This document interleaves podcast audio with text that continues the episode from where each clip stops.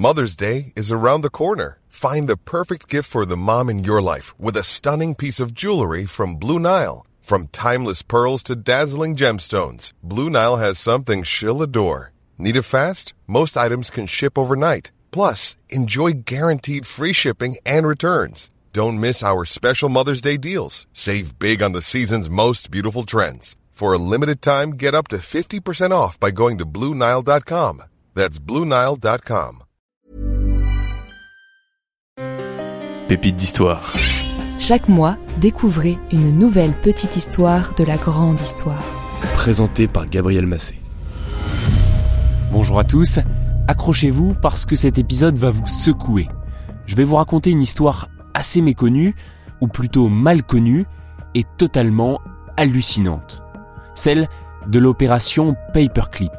À la fin de cet épisode, je vous assure que les événements de l'année 1945 vous apparaîtront sous un autre jour. L'opération Overcast, renommée par la suite Opération Paperclip, est un projet secret mené par les États-Unis à la fin de la Seconde Guerre mondiale. C'est un programme de pillage des connaissances scientifiques nazies. On a longtemps évoqué une fuite des cerveaux vers les États-Unis, mais le terme de fuite n'est pas tout à fait approprié. Il s'agit plutôt d'un transfert organisé sans le moindre scrupule. Pour écrire cet épisode, je me suis appuyé sur de nombreuses sources que vous pourrez retrouver dans la description. Je voudrais citer notamment un livre, celui d'Annie Jacobson, sorti en 2014. Il est intitulé Opération Paperclip, le programme de renseignement secret qui a amené des scientifiques nazis en Amérique.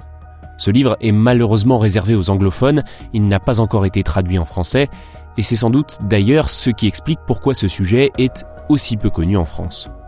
Ceci étant dit, retour en 1945. Jusqu'au bout, Adolf Hitler a cru qu'il pouvait gagner la guerre grâce au Wunderwaffe, ce qui signifie en allemand arme miraculeuse. Rien de surnaturel cependant, il s'agissait de projets d'armes sur lesquels travaillaient des chercheurs allemands. L'avance technique et scientifique du Troisième Reich était considérable. D'ailleurs, cela faisait partie de la propagande de Goebbels de faire peur avec des armes secrètes. Certains y croyaient, d'autres non. Mais le fait est que l'Allemagne nazie avait effectivement mis au point un grand nombre de prototypes. Certains étaient très audacieux et d'autres un peu farfelus. Alors soyons bien clairs, la plupart de ces armes n'ont jamais été utilisées, et celles qui l'ont été n'ont eu que peu d'impact sur le déroulement de la guerre. L'exemple le plus connu, et non sans raison, c'est le célèbre missile balistique V2. Un échec militaire en termes de résultats opérationnels, mais un incroyable succès scientifique. Le V2, c'est une fusée de 13 tonnes, pouvant voyager jusqu'à 300 km avec une charge de 800 kg.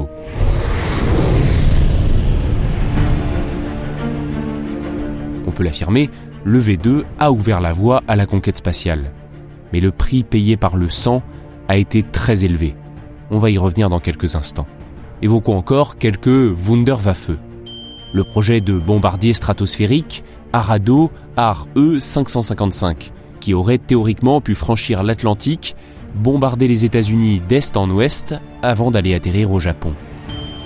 Le Goliath, une sorte de petit char commandé à distance. Plus de 7500 Goliaths ont été construits et utilisés par la Wehrmacht pendant la guerre, mais sans grande efficacité parce que les premiers modèles étaient filoguidés et non pas téléguidés. Si le fil était coupé, le Goliath était perdu. Le Vampire, un équipement de vision nocturne avec un dispositif infrarouge. Il y avait des versions portatives sur fusil d'assaut et d'autres pour équiper des véhicules. Une technologie redoutable dans les combats de nuit. Bon, on pourrait citer des dizaines d'armes miraculeuses de ce type et également des armes biologiques, chimiques, neurotoxiques. D'après Annie Jacobson, c'est en apprenant qu'Hitler travaillait sur des gaz neurotoxiques et sur la peste bubonique que le Pentagone a réalisé qu'il devait se procurer ces armes. On pourrait parler des Wunderwaffe pendant des heures, on trouve beaucoup d'articles et d'archives sur le sujet, je vous laisserai le loisir de creuser si ça vous intéresse. Mais il faut encore citer l'arme nucléaire. Contrairement à ce que craignaient les Alliés, les nazis n'étaient pas sur le point de fabriquer une bombe atomique. Oui, il faisait des recherches sur cette source d'énergie dans le projet uranium, Uran Verein, mais les archives nous montrent qu'il travaillait plus sur un projet de réacteur. Toutefois, la crainte des Américains a donné naissance au projet Manhattan, qui a amené à la création de la première bombe atomique, et également à la mise en place de l'opération Alsos. C'était une mission de renseignement pour s'emparer des découvertes allemandes sur le nucléaire et empêcher les autres pays de faire de même. Les Américains ont aussi entrepris de récupérer le maximum d'uranium sur le sol européen. L'uranium venait en particulier de Belgique et de sa colonie congolaise. L'Allemagne en avait récupéré plus d'un millier de tonnes, mais il en restait en Belgique et en France. Emballé, c'est pesé, une bonne partie de ce stock, tout ce qu'ils ont pu trouver en fait, a pris en 1945 la direction des États-Unis.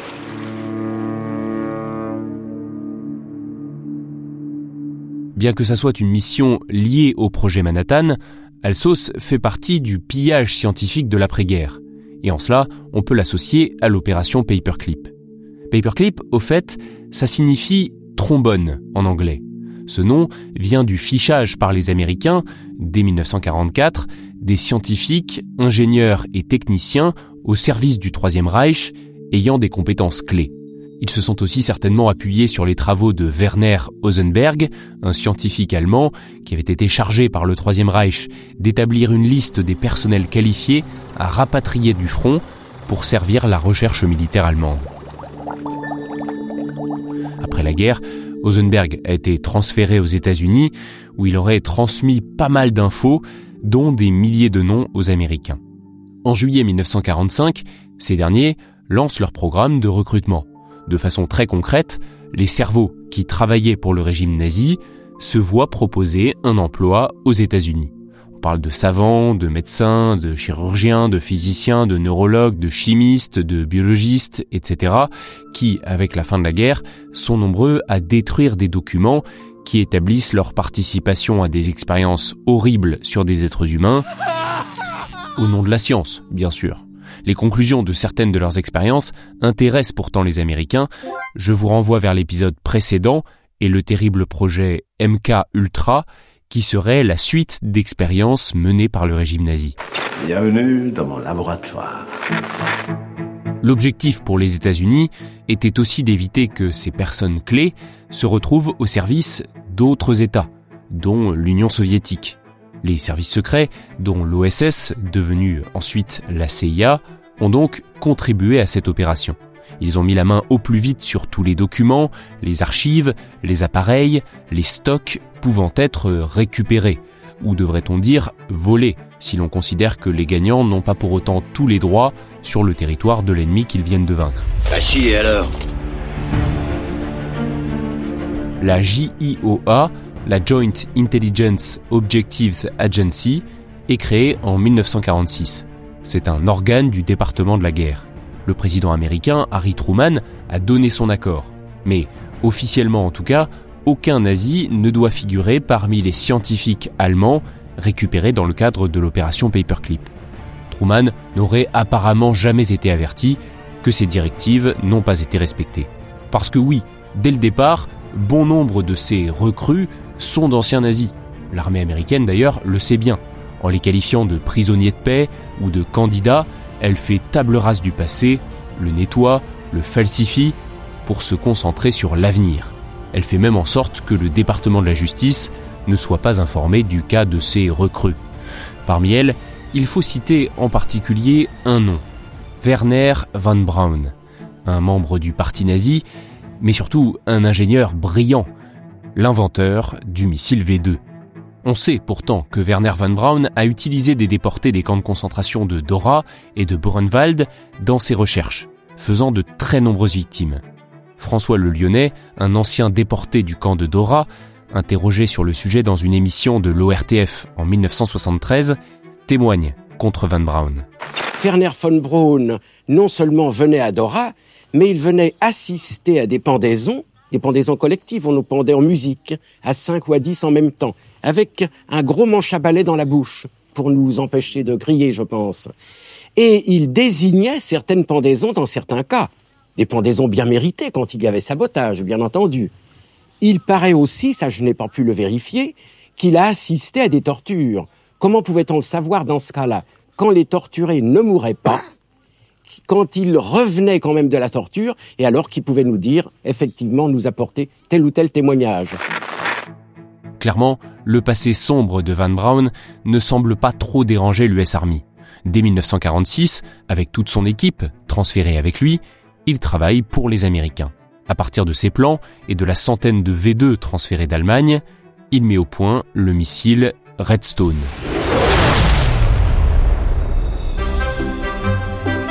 Improbable mais vrai, au milieu des années 50, Von Braun collabore avec Walt Disney pour la réalisation de films éducatifs sur le programme spatial américain. Man in Space, L'homme dans l'espace, puis Man and the Moon, L'homme et la Lune en 1955, puis Mars and Beyond, Mars et au-delà en 1957. Des films qui font rêver de conquête spatiale.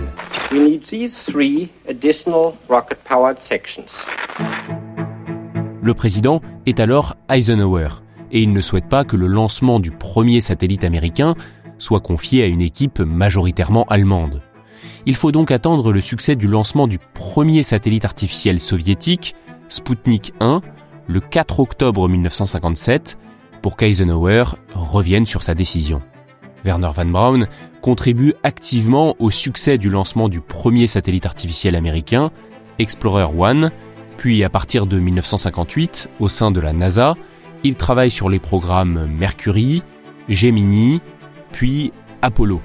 Il est en charge de la conception de la fusée Saturn V, qui emmènera les premiers hommes sur la Lune.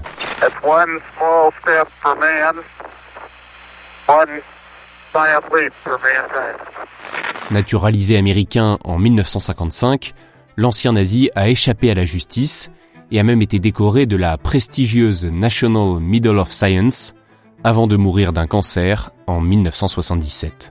Quand même, c'est pas dommage en 1956, Paperclip a pris le nom de Defense Scientist Immigration Program, le programme d'immigration des scientifiques pour la défense.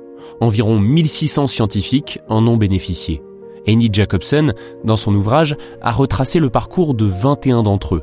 On compte des proches d'Hitler, d'Himmler ou de Göring, des militants du parti nazi ou des SS. On apprend ainsi par exemple que le chimiste nazi Friedrich Hoffmann ayant mené des expérimentations sur des prisonniers du camp de concentration de Dachau, a contribué au développement de l'agent orange, ce défoliant dont des millions de litres ont été déversés par les Américains lors de la guerre du Vietnam, faisant un nombre incalculable de victimes, à la fois directes et indirectes. L'opération Paperclip, elle, a été officiellement arrêtée en 1957, lorsque l'Allemagne de l'Ouest a protesté auprès du gouvernement américain de se voir ainsi dépouillé de ses cerveaux. D'après la journaliste Linda Hunt, autrice d'un des ouvrages de référence sur cette affaire, elle s'est en réalité poursuivie jusqu'en 1973. Alors tout cela n'était pas entièrement secret, impossible bien sûr vu l'ampleur de l'opération, mais il y avait une grande discrétion sur les faits les plus gênants. Depuis, les archives militaires ont été déclassifiées par le président Bill Clinton en 1998. Pour David Schriebman, journaliste américain du Boston Globe, ces révélations blessent notre honneur national. Quelle indignité. C'est une honte. Avant de finir, il faut préciser que les Américains ne sont pas les seuls à avoir mené ce type d'opération, même s'ils sont, et de loin, ceux qui ont le mieux réussi. Les Russes avaient l'opération Oziovakim, ainsi que leur propre opération Alsos, avec, il faut le dire, de belles prises. Dotés également d'un service de renseignement particulièrement performant, c'est comme cela qu'ils ont réussi à surprendre le monde entier avec l'explosion en 1949 de la première bombe atomique soviétique, premier éclair, quatre ans seulement après Hiroshima et Nagasaki. Personne ne s'attendait à ce que l'URSS réussisse aussi rapidement à devenir une puissance nucléaire. Les Britanniques et les Français ont également tenté de recruter des scientifiques allemands. Mais pour ces derniers, c'était plus compliqué. Refaire sa vie, d'accord, mais pas non plus chez ceux que vous avez toujours considérés comme vos ennemis. On peut donc terminer sur cette phrase de Van Braun qui le résume bien. Nous méprisons les Français, les Russes nous terrifient, nous ne pensons pas que les Anglais aient les moyens de nous payer, donc tout ce qu'il nous reste, ce sont les Américains.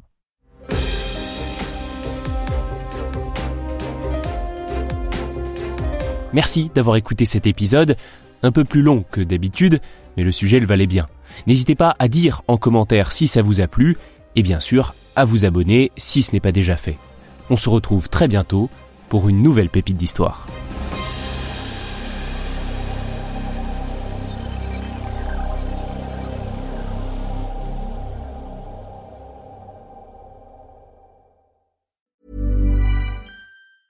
A lot can happen in three years, like a chatbot may be your new best friend. But what won't change? Needing health insurance. United Healthcare Tri Term Medical Plans, underwritten by Golden Rule Insurance Company, offer flexible, budget friendly coverage that lasts nearly three years in some states. Learn more at uh1.com.